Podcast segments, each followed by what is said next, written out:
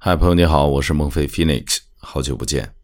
前几天孟叔在朋友圈看到一句话说的特别好：你所遇到的一切好的坏的，其实都是你的磁场吸引来的。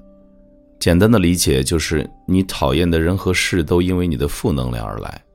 想遇到什么样的人，你自己就要先成为什么样的人。所以今天和你分享的文章叫做《你身上的磁场决定了遇见谁》，The Magnetic Field that determines our encounters.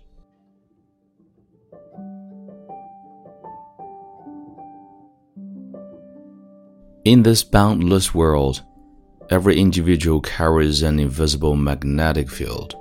For this magnetic field also determines our encounters with others. Just like in our daily lives, we walk on the bustling streets, with pedestrians passing by.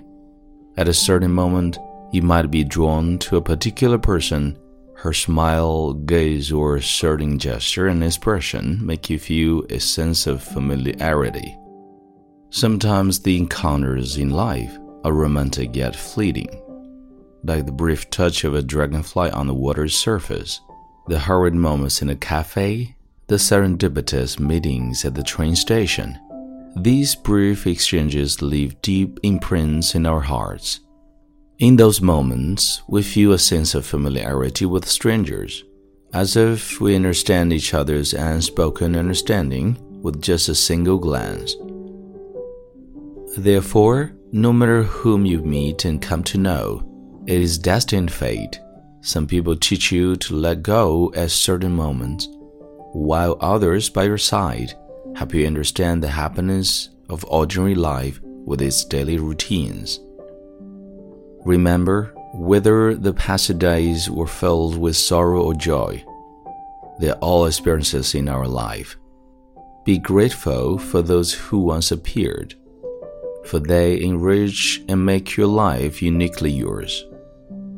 No need to deliberately force or push Follow your magnetic field, and you can say, Follow your heart, and embark on an exciting adventure, encountering surprises and marvels, just like this moment with Phoenix. Try to weave in goodbye to the past. You can also boldly imagine an extraordinary future. You will always come across the right things and the right people.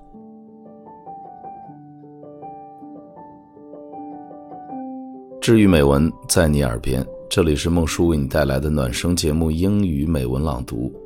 今天的分享到这里就结束了，See you next time，我们下次再会。